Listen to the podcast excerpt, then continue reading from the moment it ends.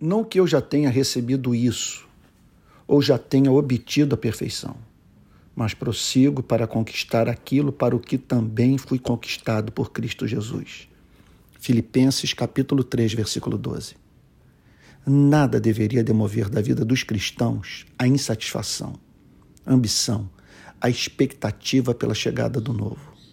É da natureza da felicidade cristã a busca que não cessa. Esse anelo atravessará a eternidade. A conversão sempre significará a completa reorientação da vida. Ela faz surgir um novo apetite, a fome e sede de justiça, o desejo veemente de participar do belo. O renascido pela graça divina olha para Cristo e vê beleza, justiça, sabedoria, amor. O que o leva a prestar culto a Cristo o conduz também a aspirar ser como Cristo. Deus decretou que nessa vida não alcançaríamos a perfeição. O discípulo de Cristo tem diariamente despertada pelo Espírito Santo uma cobiça que não encontrará jamais satisfação nessa vida. A beleza de Cristo, associada à percepção do seu pecado, perturba. A graça o consola, levando a não desistir de buscar esse incômodo e profunda consolação são partes integrantes da verdadeira espiritualidade. Os que choram serão sempre consolados. A luz projetada pelo Espírito de Cristo, que convence-nos da distância existente entre o que somos e o que devemos e podemos ser pela graça, não nos paralisa Paulo olhava para a vida de Cristo e percebia um amor pelo Pai que não estava plenamente presente no seu próprio coração. O que lhe vinha à mente não era uma difusa tristeza, mas a lembrança de pecados factuais que humilhavam.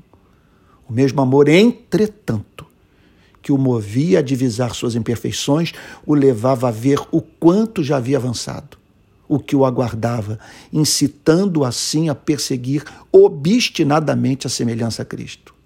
Convicção de pecado que imobiliza é e sempre será obra do diabo. A graça que nos leva ao choro do arrependimento é a mesma que revela um amor inesgotável que nos chama a participar da beleza de Cristo. A incapacidade total dos seres humanos de se voltarem para Deus e viverem em amor é fato amplamente estabelecido pelas Escrituras. Como explicar a existência de seres que fazem suas as palavras do grande apóstolo nesse verso 12? Paulo afirma que, a partir de um ponto da história das nossas vidas, Deus passa a lidar conosco despertando em nós novas paixões, que exercem seu poder expulsivo sobre as demais paixões, levando-nos a ampliar as nossas ambições numa extensão tal que passamos a desejar a comunhão com a beleza e a participação na beleza, ou seja, amar a Cristo, conhecer a Cristo, servir a Cristo, morrer por Cristo. Todas as nossas demais ambições dependem de fatores externos à nossa vontade. O amor das nossas vidas pode nos abandonar. O processo de envelhecimento é inexorável. A saúde pode se esvair. A formosura física é derretida pela passagem do tempo crise econômica pode nos levar à perda dos nossos bens. A busca pela semelhança a Cristo, por ter como fiador o próprio Deus, jamais nos frustrará. Estamos perante uma aspiração exequível e que satisfaz a alma regenerada, tornada pela graça incapaz de se satisfazer com qualquer espécie de benta nessa vida e na vindoura que esteja dissociada da pessoa de Cristo.